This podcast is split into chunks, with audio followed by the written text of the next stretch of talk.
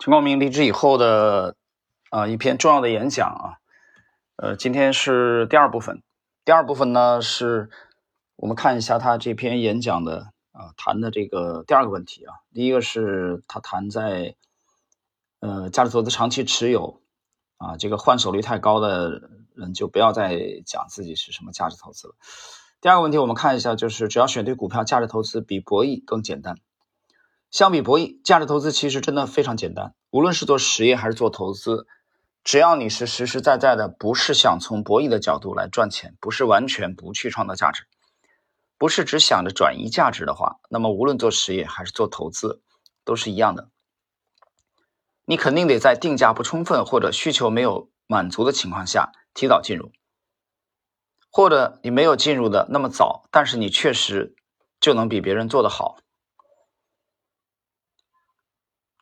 解释一下，这个定价不充分或者需求没有满足什么，就说这个定价不充分啊。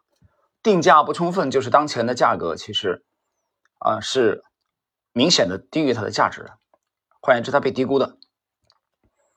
这是这个价值投资的信仰嘛，对吧？买低估的，等待市场啊在后续去发现它的价值。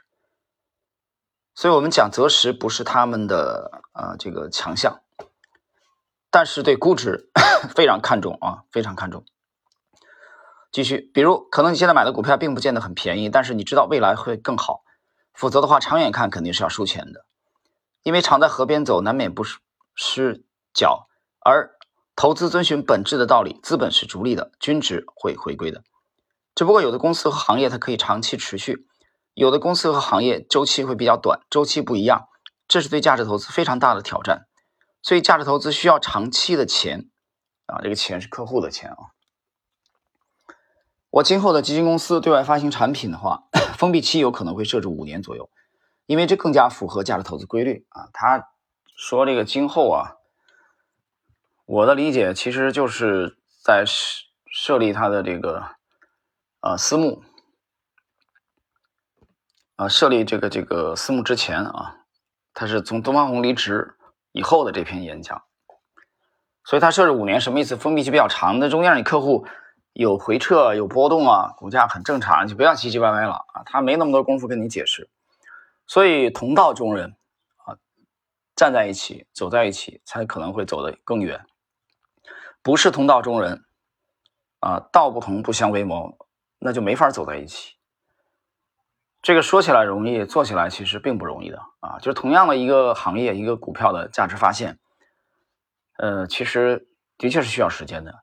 在这个过程中，每个人的认知是不一样的啊！我经常讲，你地下室的认知、五层楼的认知和二十层楼的认知，这三个啊，这就是说这三个层面啊，肯定是完全不一样的。那我们在。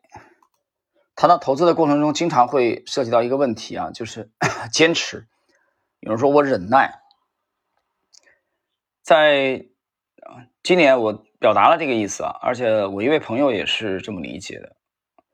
其实归根到底，把这个问题想清楚，哪里有什么忍耐的问题啊？哪里有什么坚持的问题？坚持和忍耐讲的都是表象，谈的还不是实质。实质是什么？拼的是 坚持和忍耐吗？都不是，最终拼的就是认知。你只有对这个标的未来的长期的潜力有了充分的认知的基础之上，所谓的坚持和忍耐对你来说根本就不算，就不是个事儿。那还是个事儿吗？在你坚持和忍忍耐的这个过程中，其他的行业涨飞了，其他的股票涨飞了，跟你一点关系都没有，因为你知道，在。一个这个比较合理的时间跨度啊，那我不能用一生去说啊。那些先涨的行业和股票，未见得就跑赢你现在手中的这个品种。换言之，我们一年一年的来看啊，你的收益率不见得比他们差。这个当然要建立在你对这个标的持有的标的啊或者行业有绝对的自信。这个自信是在于你对于它的充分的认知的基础上，才会有。啊，所谓的坚持和忍耐，否则 你坚持的是什么？不服输吗？当然不是。啊，所以认知很重要。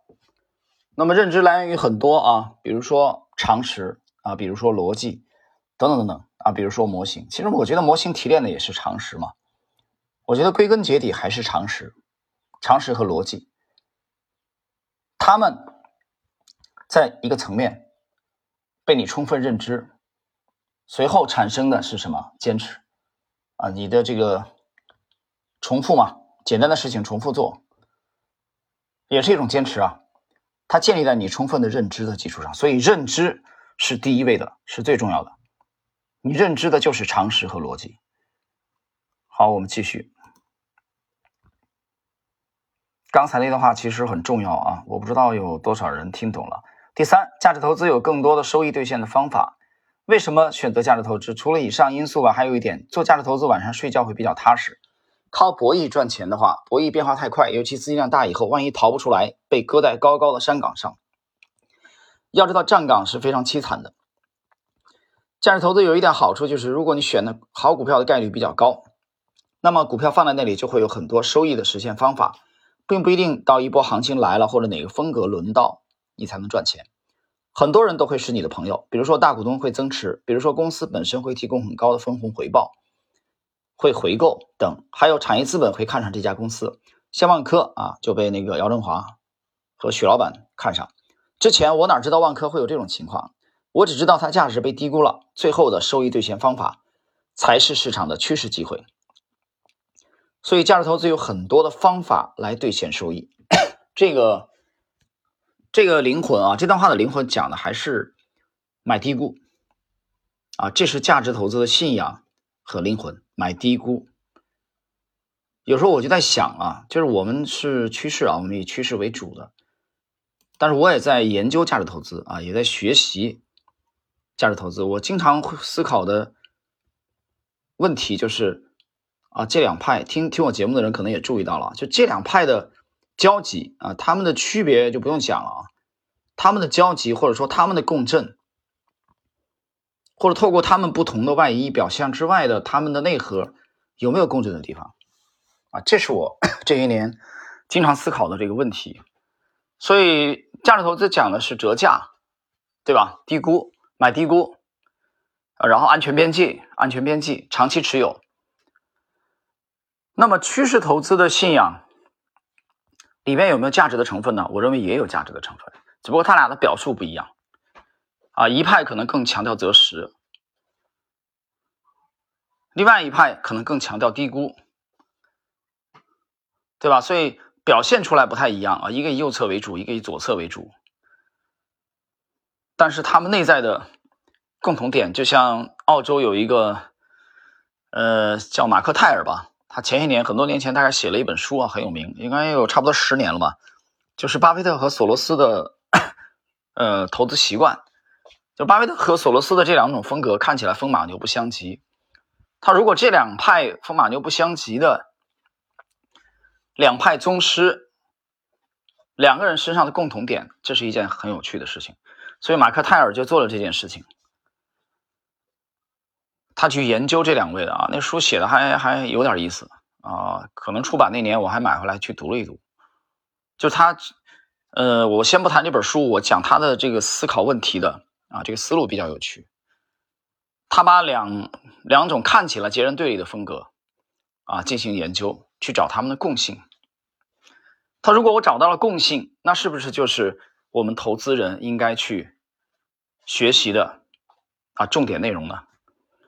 好了，时间关系，我们今天的这个陈光明先生在东方红离职以后的第一篇重要的演讲啊，精华部分解读第二期内容，今天就到这里。